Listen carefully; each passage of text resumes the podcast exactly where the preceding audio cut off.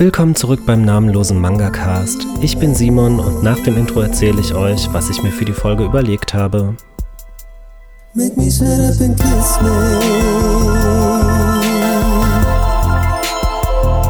Make me shut up and kiss me.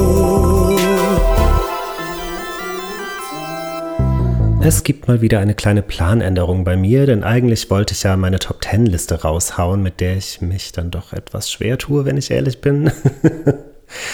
Deswegen kommt es mir ganz gelegen, dass ich am Samstag auf der Comic-Con in Stuttgart war und die Eindrücke, einfach alles, die geballte Euphorie ist noch so spürbar, das ist alles noch so da und präsent, dass ich den Convention-Bericht jetzt einfach zwei Wochen vorziehe, bevor ihr dann irgendeine verwässerte Version dieser potenziellen Schwärmorgie präsentiert bekommt. Insofern lehnt euch zurück, genießt das Ganze macht euch schon mal darauf gefasst, dass wirklich kein kritisches Wort über meine Lippen kommen wird. es war einfach ein ganz wundervoller, schöner Tag. Aber zuerst gibt es wie immer das Gelesen-Update. Und da kann ich dieses Mal gar nicht so viel vorstellen. Ich wildere immer noch durch die Untiefen sämtlicher Shoujo-Klassiker, die irgendwann irgendwie mal erschienen sind und bin nach wie vor noch total begeistert von der Vielfalt dieses Bereichs. Und ja, eigentlich ist das ja überhaupt keine Überraschung. Shoujo ist ja auch kein Genre, sondern eine Zielgruppenbeschreibung. Das wissen wir natürlich. Trotzdem bin ich total erschrocken darüber, wie vorurteilsbehaftet ich an diese ganze Sache rangegangen bin. Und ich freue mich total drauf, euch irgendwann in den nächsten Monaten meinen ganz persönlichen Shoujo-Marathon in Podcastform präsentieren zu können. Bis dahin müsst ihr noch tapfer warten und ich werde es wahrscheinlich in sämtlichen Podcast-Folgen bis dahin immer wieder wiederholen, wie viel Spaß ich gerade damit habe.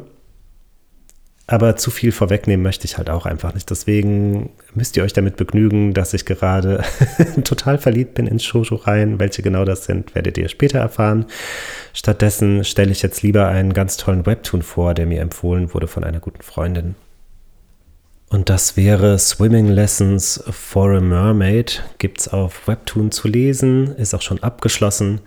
Liest sich total leicht, ist total fluffig und süß und einfach bezaubernd. Ich konnte überhaupt nicht mehr aufhören zu lesen. Ich habe direkt mal 30 Kapitel durchgesuchtet. Also das ist für meine Verhältnisse richtig viel. Ich lese eigentlich gar nicht gern am Handy, aber hier musste ich einfach ein Kapitel nach dem anderen verschlingen. Um was geht's? Ja, der Titel sagt im Prinzip schon alles. Es geht um einen Schüler, der entdeckt, dass eine Mitschülerin eine Meerjungfrau ist, die an Land bei ihrem Vater lebt, der tatsächlich ein Mensch ist. Ihre Mutter war eine Meerjungfrau und sie wurde an Land geschickt, weil sie nicht richtig schwimmen kann. Ihr Schwanz ist einfach zu schwach zum Schwimmen und dementsprechend hat sie zwei Beine verpasst bekommen, lebt jetzt das Leben einer stinknormalen Schülerin, vermisst natürlich den Ozean, ihre Freunde, ihre Familie, hat aber auch gleichzeitig den Traum aufgegeben, jemals wieder dorthin zurückkehren zu können, weil sie ja, weil sie nicht die immer gleiche Frustration erleben möchte bei Schwimmversuchen. Und dieser Schüler ist tatsächlich in einem Schwimmteam und macht es sich zur Aufgabe, ihr Schwimmunterricht zu geben. Und es gibt natürlich noch ein paar weitere Charaktere, die dort mitmischen. Die sind auch alle ganz wundervoll. Und am liebsten habe ich tatsächlich ihren Vater, der ist einfach super. Also wenn ihr die Webtoon installiert habt oder auch wenn ihr das noch nicht getan habt und ihr auch ganz dringend mehr Meerjungfrauen-Representation in eurem Leben braucht, so wie ich, dann ist das genau das richtige Futter für euch. Kommen wir jetzt aber zur Comic-Con 2022 in Stuttgart. Ich war ja schon letztes Jahr dort und es hat mich total umgehauen und restlos glücklich zurückgelassen. Dementsprechend war klar, dass ich äh, auch zur nächsten unbedingt muss. Sie ist ja auch in der Nähe, warum soll ich die Chance nicht nutzen? Wir sind dann relativ früh losgefahren, um einfach so lang wie möglich dort zu sein, um so viel wie möglich vom Tag zu haben. Ich war todeszerstört, als ich dort angekommen bin, aber weil wir direkt zum Sammlereckenstand sind, gab es dann auch ein kleines Endorphin hoch. Dort konnte man ja wie auch schon letztes Jahr Mängelexemplare zum Kilopreis kaufen und ich habe ein paar Schätze ausgegraben, zum Beispiel die letzten beiden Bände von Sugar Sugar Rune. Das ist eine ältere Magical Girl-Reihe, die bei Heine erschienen ist. Todesvergriffen. Ich habe jetzt zumindest die letzten beiden Bände. Mal schauen, wie lange es dauert, bis ich die restlichen zusammentreiben kann, zu vernünftigen Preisen halt auch. Ich kann gar nicht wirklich viel zu der Reihe sagen, außer dass mir Magical Girl Reihen ja immer gefallen. Insofern musste das einziehen. Und der Zeichenstil ist wirklich sehr, sehr schön. Also ja, ich suche mir jetzt mal irgendwo Band 1 und schaue, ob sich die weitere Suche lohnt. Was gab's denn noch? Ich habe auch noch Setai Karishi von Yu Watase gefunden, komplett. Da habe ich mich sehr drüber gefreut, weil ich mich ja momentan durch ihr gesamtes Schaffen lese. Also Fushigi Yugi habe ich ja schon mal vor einiger Zeit angefangen und auch wieder abgebrochen. Da möchte ich jetzt aber auch noch mal einen Versuch starten. Damals hatte mir das ja nicht so zugesagt, weil der Vergleich zu Anatolia Story einfach zu, zu nah lag. Also ich habe das direkt im Anschluss gelesen, weil mir Anatolia Story so gut gefallen hatte und ich dann dachte, mehr vom Gleichen ist immer gut, aber nein, in dem Fall einfach nicht. Jetzt ist der Kopf ein bisschen freier, insofern gibt es da bald den nächsten Versuch. Bisher habe ich von ihr Imadoki gelesen und auch Shishunki Miman. Also das sind beides so Highschool-Romance-Comedy-Geschichten mit diesen klassischen Tropes, die man so kennt. Wirklich genauer muss ich auf den Inhalt da jetzt gar nicht eingehen. Die sind auch relativ kurz. Vor allem sehr chaotisch und schrill und lustig und ich habe Yu Watase bis jetzt als Mangaka kennengelernt, die ihre Regler gerne auf Anschlag aufdreht. Egal in welche Richtung. Der Humor ist extrem albern und manchmal fast schon ein bisschen hysterisch. Das Drama ist immer sehr ausschweifend und einnehmend. Liebe ist das höchste Gut in ihren Geschichten. Da verliebt man sich auch schon mal nach 20 Seiten in eine Person, die man gerade kennengelernt hat und opfert dann in den nächsten fünf Bänden immer und immer wieder das eigene Leben für diese Person. Also so habe ich Yuva Tase kennengelernt in den drei Stories, die ich bisher gelesen habe ist vielleicht doch alles ein bisschen anders, wenn ich mehr von ihr kenne. Ihr könnt mich da gerne berichtigen. Jetzt habe ich jedenfalls Zetai Kareshi hier im Regal stehen, habe direkt die ersten beiden Bände gelesen.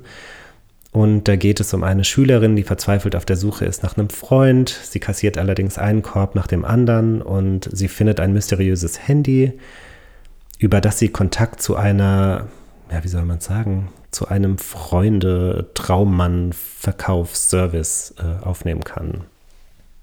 Sie stellt sich dann auch direkt ihren Traumtypen zusammen und bestellt ihn und dann geht das ganze Chaos los. und auch wenn ich jetzt das Wort Chaos benutze, ist das tatsächlich die bisher entspannteste und ruhigste Reihe von Yu Watase, die ich gelesen habe. Aber gut, es waren jetzt erst zwei von sechs Bänden. Mal schauen, in welche Richtung sich das noch bewegt bisher gefällt es mir tatsächlich am besten. Ich habe mit den beiden Bänden wirklich viel Spaß gehabt und ich bin gespannt, wo die Reise noch hinführt. Ich finde es ein bisschen schade, dass es eine etwas neuere Reihe von ihr ist, weil ich ihren alten klassischen Zeichenstil total, äh, total schön finde. Das ist jetzt schon ein bisschen aktueller, alles ein bisschen zeitgemäßer optisch ist natürlich überhaupt kein, kein Punkt zur Beschwerde, aber ich wollte es zumindest mal erwähnt haben. Es gibt, glaube ich, auch ein, ein Live-Action-Drama zu dieser Serie. Wenn es mir gefällt, muss ich mich mal auf die Suche nach diesem Drama machen. Und dann gab es noch zwei Bände von Musielago. Ich habe keine Ahnung, ob ich das richtig ausspreche. Falls ja, tut's mir leid. Ähm, das ist eine Reihe, die bei Carlsen auch noch aktuell am Laufen ist. Da geht es um eine total verrückte Serienmörderin, die von der Polizei eingeheuert wird, um noch gefährlichere Kriminelle zu jagen und dingfest zu machen. Und diese Reihe, die, die beinhaltet so die sechs Säulen meines Geschmacks. Tempo, extrem hohes Tempo, extrem viel Chaos, extrem große Brüste, extrem harte Gewalt, sehr dunkler Humor und wirklich abgefahrenes Character Design. und dann bin ich direkt dabei. Das ist so eine Geschichte, die lese ich immer mal wieder sehr, sehr gerne. Immer wenn ich irgendwo günstig Bände finde, kaufe ich sie mir und dann lese ich wieder ein bisschen weiter und dann kann das Ganze auch zwei, drei Monate im Regal stehen, ohne dass dass da dieser dringende Wunsch ist, weiterlesen zu müssen. Aber ich bin sehr froh, dass ich die Reihe angefangen habe, weil, weil sie mir einfach ein gutes Ventil bietet. Also die ist so rasant und so abgefahren, dass ich überhaupt keine Zeit habe, über irgendwas nachzudenken oder mich in Gedanken zu verlieren die schüttelt mich einfach mal von Kopf bis Fuß gründlich durch und schüttelt alles Bekloppte aus meinem Hirn raus. Vielleicht werde ich mal in einer zukünftigen Folge etwas näher drauf eingehen, aber ich will mich da jetzt nicht so festbeißen. Ich habe die Reihe tatsächlich nur noch nirgendwo gesehen. Ich habe noch keine Review dazu gefunden. Also ich suche auch nicht aktiv danach, aber auf Instagram oder sonstigen Plattformen ist die irgendwie kaum vertreten. Deswegen dachte ich, erwähne ich sie vielleicht jetzt schon mal. Damit war dann auch zumindest ich sehr schnell fertig bei der Sammlerecke und wir sind dann zügig weiter zur Künstlerinnenallee. Das war auf den bisherigen Conventions, sofern ich das nach drei Conventions jetzt sagen kann, ähm, immer zumindest ein großes Highlight für mich, weil das in so eine totale Schatzsuche ausartet. Also dieses Gefühl, da eine tolle oder einen tollen Self-Publisher in gefunden zu haben, deren Werk einen berührt und auf den oder die man anderweitig gar nicht gestoßen wäre. Na, das ist, das finde ich schon sehr cool. Und auch dieses Mal bin ich wieder auf absolutes Gold gestoßen, zumindest für mich, denn es gab direkt am Anfang einen Stand eines total sympathisch aussehenden Künstlers namens Steve Slusalek. Der hat dort zwei Bände seiner Manga-Reihe Gashapau verkauft. Und das ist mir sofort ins Auge gesprungen, einfach weil es wirkt oder weil es gewirkt hat wie eine potenzielle Netflix-Animationsserie, die Kinder total lieben, weil sie, weil sie in Schockstarre verfallen im Angesicht der schnellen Schnitte, des krassen Tempos und der absoluten Reizüberflutung, so Richtung Cosmo und Wanda. und Erwachsene äh, können damit ihren Spaß haben, weil sie den total morbiden, abgefahrenen, verrückten Dada-Humor erkennen sehr dunkel auch. Dementsprechend musste ich direkt beide Bände kaufen. Ich habe es abends dann im Bett gelesen, zumindest den ersten Band, und ich habe so viel gelacht. Mein Freund war todesgenervt von mir. Aber das hat wirklich exakt meinen Humor getroffen. Also in Gashapau geht es um einen Fan-Subber, der durch Zufall, also was genau dieser Zufall ist, das möchte ich jetzt nicht erwähnen, weil wirklich alles an dieser Reihe ein einziger Gag ist und eine einzige Anspielung. Ähm, ja, also durch einen ominösen Zufall gerät er an eine außerirdische Lebensform und die beiden wollen dann einfach eine coole, entspannte Zeit miteinander verbringen und dürfen das schlicht und ergreifend nicht, weil sie ständig in Konflikte geraten. Zum Beispiel ähm, kommt in einem Kapitel ein machthungriges, riesiges Pizzastück mit seinen Ravioli Gefolgschaften zur Erde und möchte die Erde übernehmen. Und dann entsteht ein riesengroßer Kampf.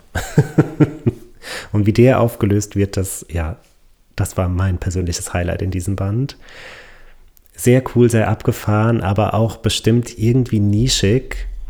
Und man muss mit dieser krassen Respektlosigkeit dieses, dieses Manga auch umgehen können. ich fand's super. Ich könnte mal empfehlen, auf den Social-Media-Plattformen des Künstlers einfach nachzuschauen. Ich werde natürlich alles in die Folgenbeschreibung packen. Nochmal ganz kurz, der, der Manga heißt Kashapau und der Künstler betreibt auch noch einen YouTube-Kanal, Comic Dojo heißt der, den habe ich jetzt aber noch nicht näher ausgecheckt. Aber wie gesagt, ich packe alles in die Folgenbeschreibung.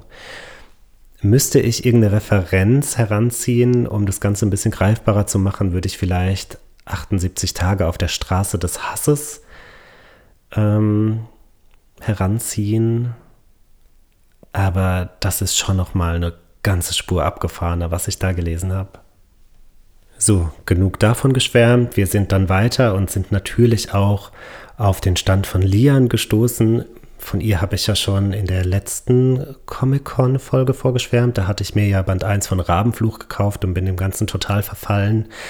Wer Interesse hat, kann da noch mal gerne reinhören. Ich möchte mich da jetzt nur sehr ungern wiederholen, denn ich habe mich am Samstag schon fast ins Koma wiederholt und alle Leute versucht, um mich rum zum Kaufen zu animieren, alle Leute aus meiner Gruppe, die dabei waren. und ich war auch teilweise erfolgreich, das hat mich sehr gefreut.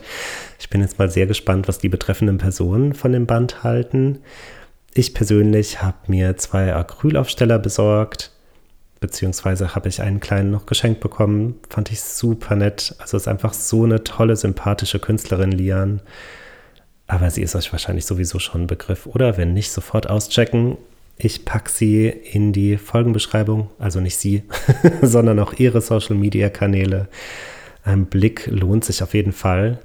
Sie hatte da auch das unglaublich hochwertige, tolle Artbook zu Rabenfluch dabei, das ich mir natürlich auch schon bestellt habe. Und ich glaube fast, das ist das, das aufwendigste und hochwertigste Artbook in meiner Sammlung. Also es hat einen unheimlich schönen, toll goldverzierten Schutzumschlag. Der Buchschnitt ist vergoldet. Es ist, es ist richtig, richtig dick. Da steckt so viel Liebe und Mühe drin. Ich habe sehr großen Respekt vor dieser Frau. Und zwischen diesen beiden Ständen hatte ich tatsächlich den Fangirl-Moment des Jahres. Denn ich habe den Stand einer Künstlerin entdeckt, mit der ich so einfach nicht mehr gerechnet hätte. Ich habe vor ein paar Jahren äh, ihre Werke für mich entdeckt, die damals veröffentlicht waren zumindest, auch auf einer Convention und habe mir dann Band 1 ihrer damals aktuellen Manga-Reihe gekauft, noch einen Einzelband und habe total vergessen, mir Visitenkarten mitzunehmen oder einen Flyer. Dementsprechend kannte ich nur ihren Namen und unter dem habe ich im Netz gar nichts gefunden. Ich habe dann noch rausgekriegt, dass sie bei Tokyopop einen Einzelband veröffentlicht hatte und dass sie bei Grimms Manga vertreten war, bei diesem deutschen Sonderband. Ansonsten gab es gar nichts. Die war dann ein ein urbaner Mythos der Manga-Szene für mich. und dann gab es da tatsächlich ihren Stand und innerlich bin ich so ein bisschen ausgeflippt vielleicht und äußerlich war ich natürlich die Coolness in Person. die Rede ist von Luisa Velontrova. Sie hatte bei Tokyo Pop Matthias Mysterious Books ähm, veröffentlicht. Das ist ein nicht bezaubernder, sondern verzaubernder Manga, über Bücher und Magie und die Macht, die beidem innewohnt. Äh, sehr, sehr toller Band, der leider an dieser, ja, wie soll ich es nennen, ohne jetzt so, so grundlos kritisch zu sein, aber der hat halt so ein bisschen an dieser typischen deutsche Mangaka bei Tokyo Pop Einzelbandkrankheit gelitten. Man hätte der Reihe mehr Luft zum Atmen geben können das Universum, das war so spannend und hat so viel zu bieten gehabt und es wurde halt nur ein ganz, ganz kleiner Bruchteil abgedeckt, was ja nicht unbedingt weiter dramatisch ist, aber ich hatte diese Mangaka halt gerade erst für mich entdeckt und dann war auch direkt schon wieder Schluss. das war sehr unbefriedigend. Damals habe ich mir auch direkt Band 1 ihrer Reihe Butterflies gekauft, mehr gab es zu der Zeit noch nicht.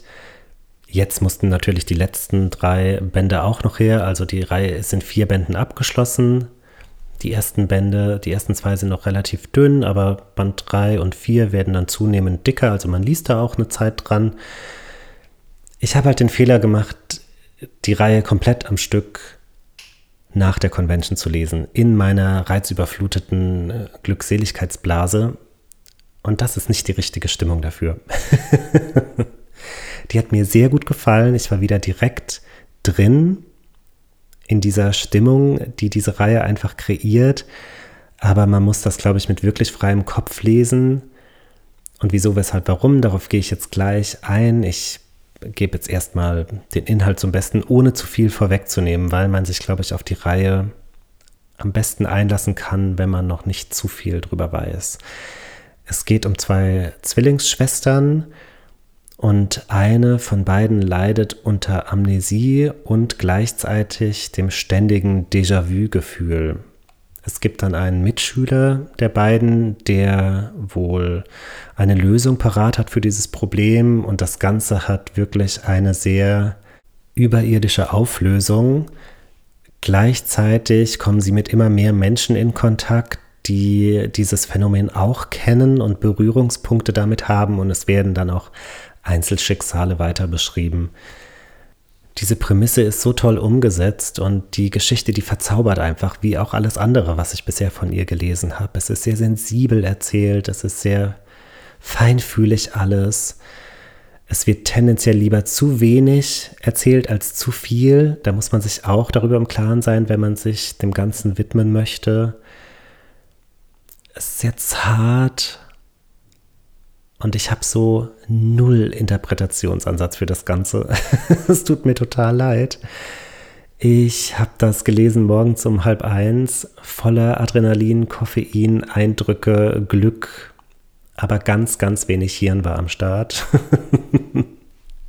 es hat mich nur auf dieser Stimmungsebene total berührt und abgeholt und ich freue mich drauf, das Ganze die kommenden Tage nochmal zu lesen, vielleicht auch nicht alle vier Bände am Stück und mir dann schrittweise in meinem Tempo meine Gedanken dazu zu machen. Darauf freue ich mich wahnsinnig. Falls irgendjemand von euch Butterflies von Luisa Velontrova schon mal gelesen hat, dann könnt ihr euch gerne bei mir melden. Ich würde mich sehr gerne über die Reihe unterhalten.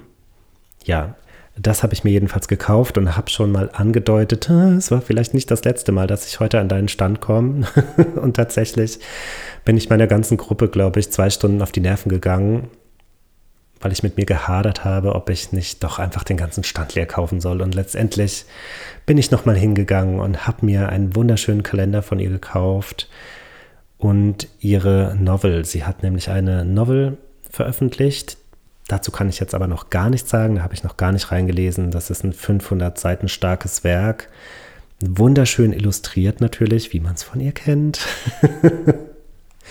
und ich freue mich darauf. Es ist eine Fantasy-Geschichte mit LGBTQ Plus Schwerpunkt, was die Romantik betrifft.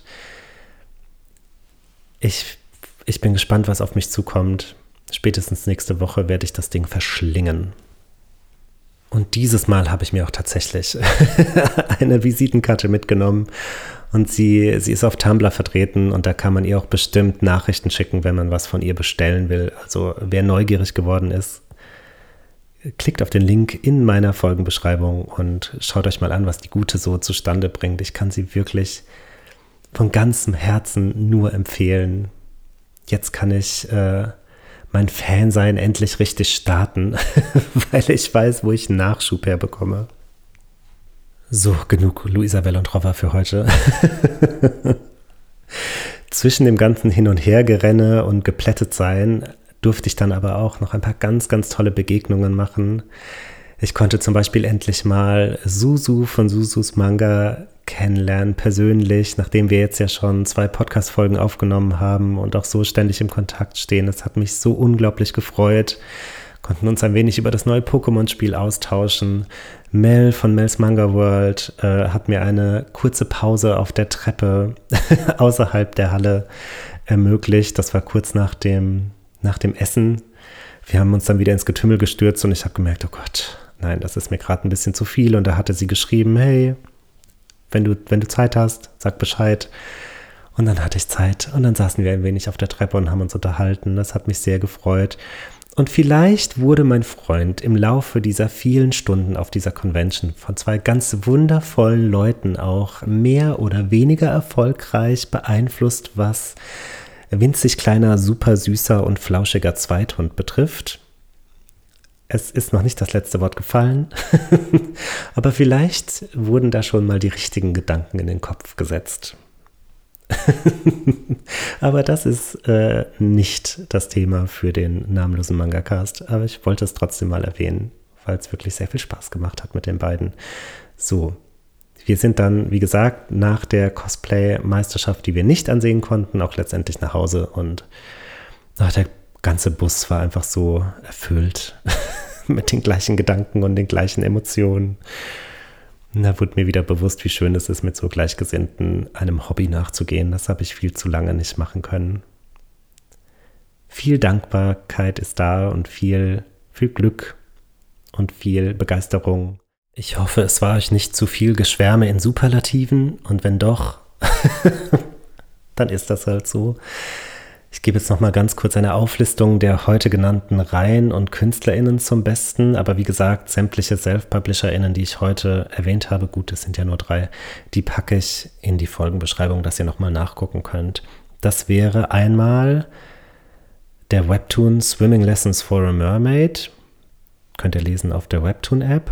Dann gab es Setai Kareshi, Sugar Sugar Rune, Murcielago. Dann gab es Kashapau und Rabenfluch muss ich jetzt einfach nochmal erwähnen aus Prinzip. die vierbändige Reihe Butterflies und die Novel, die habe ich glaube ich gar nicht namentlich erwähnt von Luisa Vellandrova. Sie heißt jedenfalls Ein Weg aus Magie und Tee. Jetzt sind wir aber wirklich fertig für heute. Vielleicht habt ihr Lust, in 14 Tagen wieder reinzuhören. Macht euch bitte die Zeit, die ihr braucht bis dahin. Und ich mache mich jetzt mal fertig und gehe ins Bett. Tschüss. Make me shut up and kiss me. Make me shut up and kiss me.